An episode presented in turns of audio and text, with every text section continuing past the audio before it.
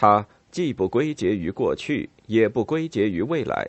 它只是走过，一切都存于现在。卡尔·雅斯贝尔斯。出版序。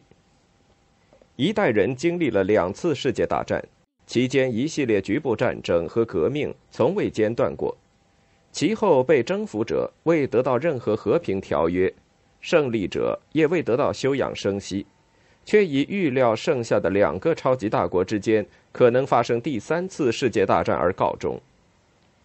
这一等待的时刻，就像丧失了所有的希望之后的平静。我们不再期望最终能恢复那种旧世界秩序及其一切旧传统，也不再期望五大洲的人们重新统一团结。他们被扔进由战争和革命的暴力产生的混乱之中。而这一切的日益衰微仍被忽略了。我们看到同一种现象在极不相同的条件下和全然相异的环境里发展：精神上的无家可归达到了前所未有的规模，漂流无根的心绪达到了前所未有的深度。我们从来没有像今天这样对未来感到无法预料，我们从来没有像今天这样依赖各种政治力量，我们无法相信。他们会遵从常识和自我利益的法则。如果根据本世纪以前的标准来判断，这些都像是疯狂的政治力量。人类似乎分裂成两种类型：一种人相信人无所不能，他们认为只要懂得如何组织群众，那么一切都将是可能的；而另一种人则认为，他们生命中的主要经验是无力感。在历史眼光和政治思考的层次上，流行着一种含糊不清的共识，即一切文明的本质结构已经到了崩溃的临界点。尽管文明在世界的某些地方比其他地方保持得更好，但是它在任何地方都无法引导本世纪的可能前途。我对其中可怕的事件做出适当反应。绝望的希望和绝望的恐惧，往往比起平稳的判断和审慎的洞悉来，更接近上述世界的中心。比起那些鲁莽的一头钻进乐观主义的人来，那些全然相信世界将不可避免的毁灭的人，会更善于忘却我们时代的各种中心事件。本书的写作背景就是针对这两种鲁莽的乐观和轻率的绝望态度。我认为。进步和毁灭是同一个问题的两个方面，它们都是迷信的见解，而不是信念的结果。我相信应该有可能发现一种隐形机制，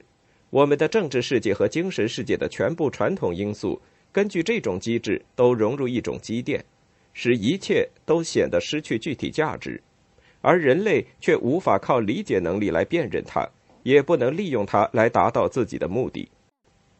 屈从于唯一的解体过程，这是一种不可抗拒的诱惑，因为它不仅假设了历史必然性的虚假辉煌，而且也使除它以外的一切都开始显得无生命、无血色、无意义，而且不真实。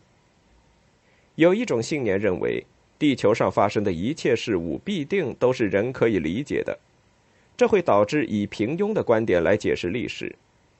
理解并不意味着否定暴乱。援引先例来演绎史无前例的事实，或者用类比和概括来解释现象，以致令人不再感到现实的冲击和经历的震动。相反，理解意味着有意识的检视和承负起本世纪压给我们的重担，既不否定它的存在，也不在它的重压下卑躬屈膝。简言之，理解意味着无论面对何种现实，总要坦然的、专心的面对它，抵抗它。在此意义上，就必然可能面对和理解一种残暴的事实，即犹太人问题。它是一种很小的现象，而且在世界政治中很不重要。但是反犹主义却成为先是纳粹运动，接着是世界大战，最后建立死亡集中营的触发原因。还有原因与结果之间如此奇特的不相称。引发了帝国主义时代，其经济困境在几十年时间里导致了全世界政治状况的深刻转变。还有极权主义运动玩世不恭的发誓尊奉现实主义，而他们却明显的蔑视现实的本质，这两者之间构成了奇怪的矛盾。